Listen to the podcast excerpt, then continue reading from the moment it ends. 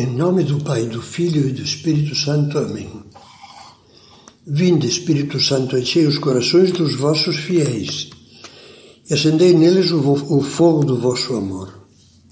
Enviai o vosso Espírito e tudo será criado, e renovareis a face da terra.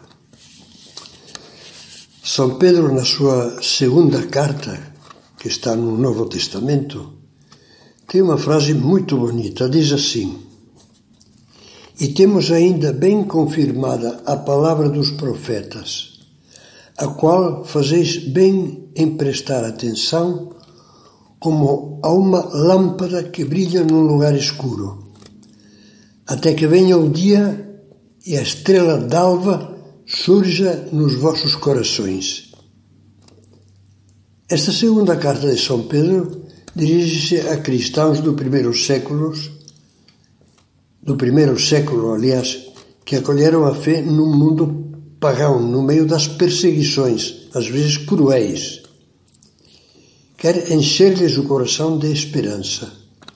Por isso, ele lhes diz que, embora o mundo cego para Deus se assemelhe a um lugar escuro, o caminho do cristão tem uma sinalização clara. À luz das palavras dos profetas da antiga aliança e das palavras dos apóstolos. O principal motivo da esperança nesse contexto é a certeza de que essas luzes divinas, se as seguirmos fielmente, nos conduzirão a uma felicidade eterna de amor na glória de Deus. Por isso diz: até que venha o dia e a estrela da manhã surja nos vossos corações.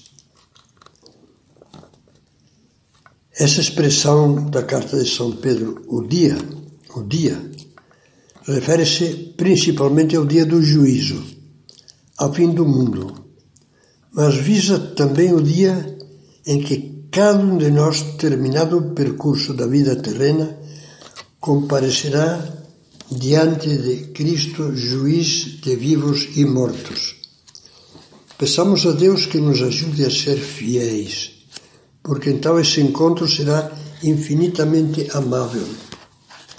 Jesus será para nós a estrela d'alva que anuncia uma eternidade luminosa de amor sem fim o próprio Cristo diz no Apocalipse: Eu sou a brilhante estrela da manhã, a estrela que anuncia a aurora daquele dia que não morre, do céu, do que o Apocalipse chama Jerusalém celeste, onde não haverá mais noite, ninguém mais precisará da luz da lâmpada, nem da luz do sol, porque o Senhor Deus brilhará sobre eles e eles reinarão pelos séculos dos séculos.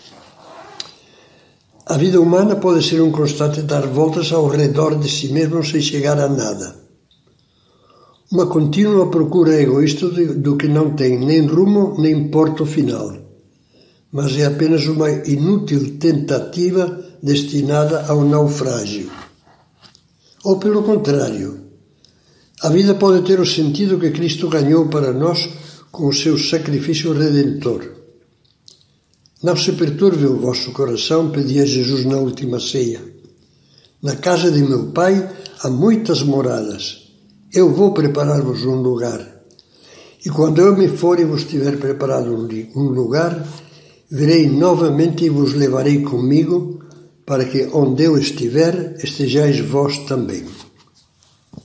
Jesus acabava de ser recebido por Marta em Betânia, quatro dias após a morte de seu irmão Lázaro. Ela chora aos pés de Jesus e lhe diz: Teu irmão ressuscitará. E acrescenta: Eu sou a ressurreição e a vida. Quem crê em mim, ainda que esteja morto, viverá. E todo aquele que vive e crê em mim não morrerá para sempre. Crês nisso? Ele diz. Essa é a pergunta decisiva que Jesus dirige à nossa fé, a de você e a minha. Se acreditamos na Sua palavra, tudo tem sentido. Sempre teremos uma lâmpada que nos guia pelas passagens escuras da vida. até chegarmos no final ao porto da vida, do amor e da alegria eternos, conduzidos pela estrela da manhã, acesa para sempre nos nossos corações. Crês nisso? dizia Jesus a Marta. Crês nisso? Jesus diz a nós. Então vive em consequência. Leva a sério tua vocação cristã. Penso o que dizia o Papa São João Paulo II, inspirando-se em São João da Cruz. É sobretudo o amor quem julga. Deus que é amor, que é amor, julga através do amor.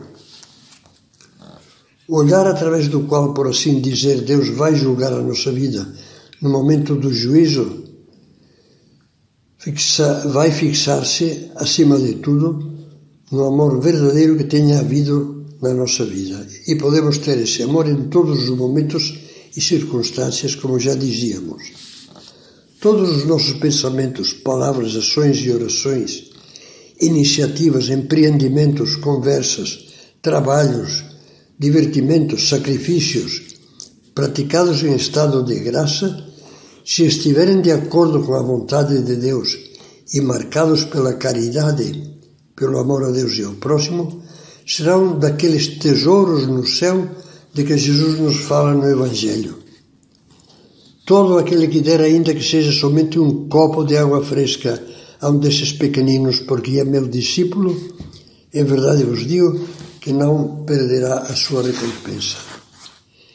Quero terminar esta meditação com as palavras de uma carta escrita por Santa Elizabeth da Trindade, uma carmelita que tinha a estrela d'alva no coração, com o fim de dar os pêsames a um sacerdote conhecido dela quando do falecimento do pai dele.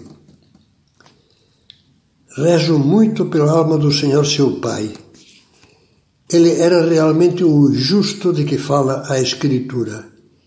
E que, e que consolo não terá sido, não terá perdão, não terá tido o Senhor ao ver no anoitecer do seu caminho a plenitude desta vida bela. Para ele o véu caiu, a sombra do mistério desapareceu. Ele agora viu, viu Deus. Acompanhemo-lo pela fé nestas regiões de paz e amor, corações ao alto. É em Deus, continuava Santa Elizabeth, que tudo deve desembocar.